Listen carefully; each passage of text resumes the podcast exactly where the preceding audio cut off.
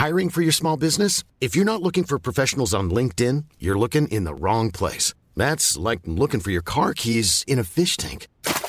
LinkedIn helps you hire professionals you can't find anywhere else, even those who aren't actively searching for a new job but might be open to the perfect role. In a given month, over 70% of LinkedIn users don't even visit other leading job sites. So start looking in the right place. With LinkedIn, you can hire professionals like a professional. Post your free job on linkedin.com slash people today.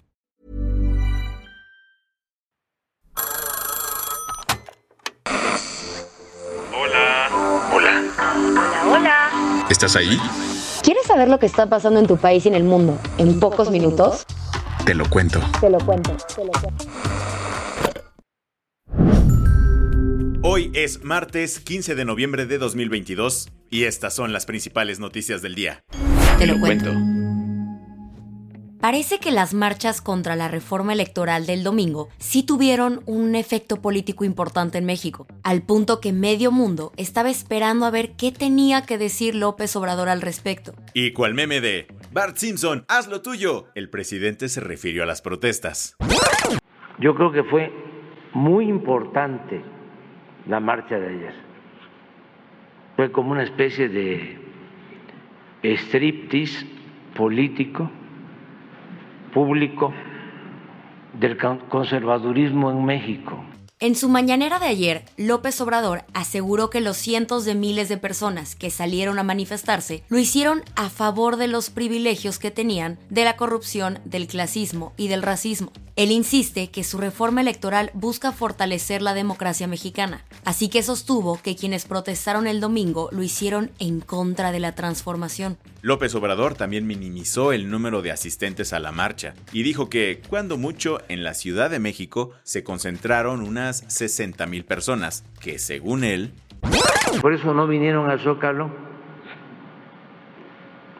No hubiesen eh, llenado ni la mitad. Por los dichos presidenciales, todo indica que las marchas contra la reforma electoral no tuvieron mucho eco en el Palacio Nacional, cosa distinta a la que pasó en el Comité Ejecutivo Nacional del PRI, donde Alito Moreno sí dejó clara su postura ayer tras la rechifla que le acomodaron el domingo. Está claro, el PRI va a votar en contra de cualquier iniciativa de reforma que lastime la autonomía, que debilite al INE, al Instituto Nacional Electoral o al Tribunal Federal Electoral. Es... Pero en una de esas, el PRI y la oposición no serán los únicos que votarán en contra de la reforma electoral. Ah, ¿no? Who knows? Pero ayer, el senador Ricardo Monreal, que lidera la bancada de Morena, aún se echó varios comentarios que dejaron a todos pensando qué rumbo tomará su partido.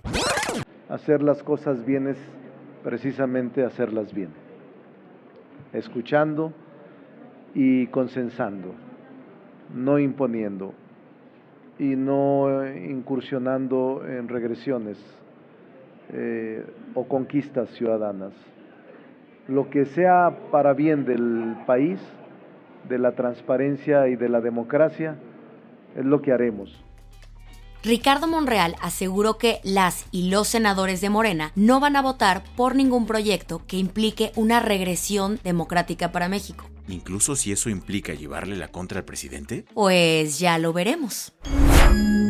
¿Qué más hay?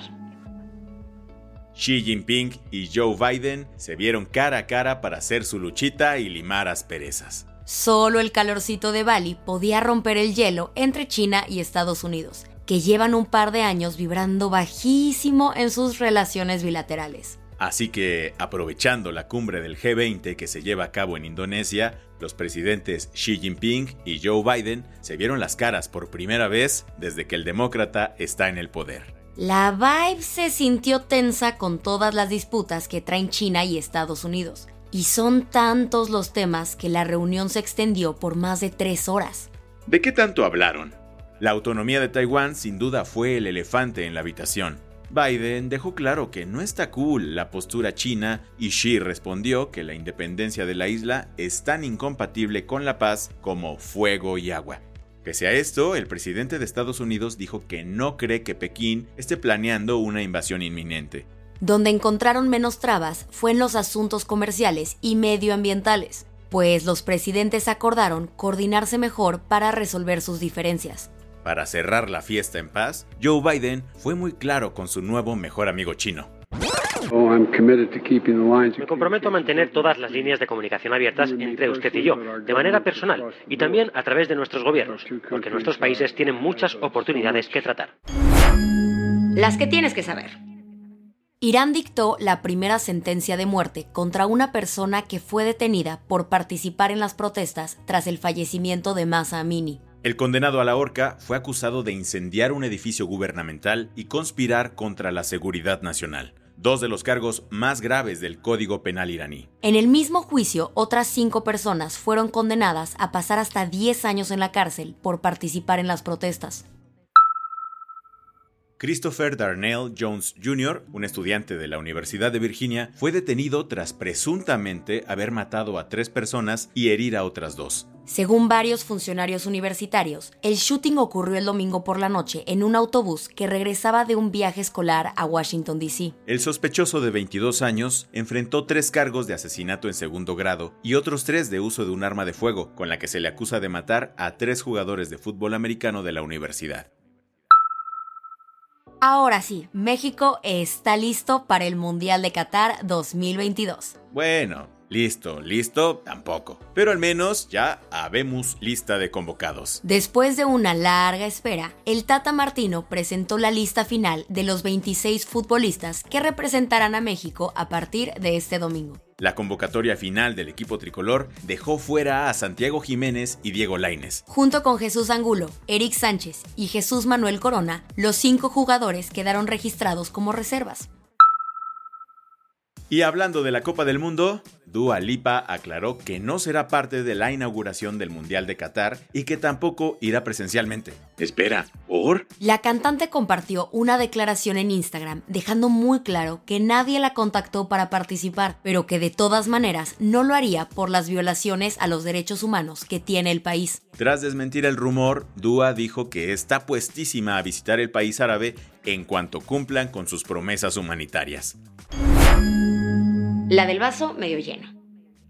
Jeff Bezos Sí, el fundador de Amazon y la cuarta persona más rica del mundo, sugirió en una entrevista para CNN que donará la mayor parte de su dinero a obras de caridad. el multimillonario aseguró que ya está haciendo todos los planes necesarios para donar la totalidad de su fortuna. ¿Y de cuánto estamos hablando? Según Bloomberg, asciende a unos 124 mil millones de dólares. Ya sé, también estamos en shock. Ojalá la promesa se cumpla y el dinero sea utilizado para generar un cambio súper positivo y trascendental.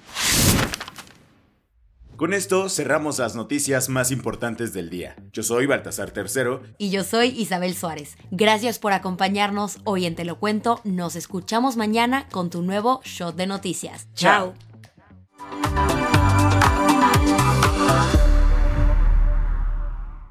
Este noticiero es una colaboración entre Te lo cuento y Dudas Media. El guion de este episodio estuvo a cargo de Aisha Al-Yanabi y Ana Ceseña. La dirección de contenido es de Sebastián Ermenguer. Francis Peña es la directora creativa y el diseño de sonido está a cargo de Alfredo Cruz. Si quieres estar al día, nos encuentras como arroba te lo cuento en Instagram, TikTok, Snapchat y Twitter. Planning for your next trip? Elevate your travel style with Quince. Quince has all the jet setting essentials you'll want for your next getaway, like European linen, premium luggage options, buttery soft Italian leather bags, and so much more. And is all priced at 50 to 80% less than similar brands. Plus, Quince only works with factories that use safe and ethical manufacturing practices. Pack your bags with high-quality essentials you'll be wearing for vacations to come with Quince. Go to quince.com slash pack for free shipping and 365-day returns.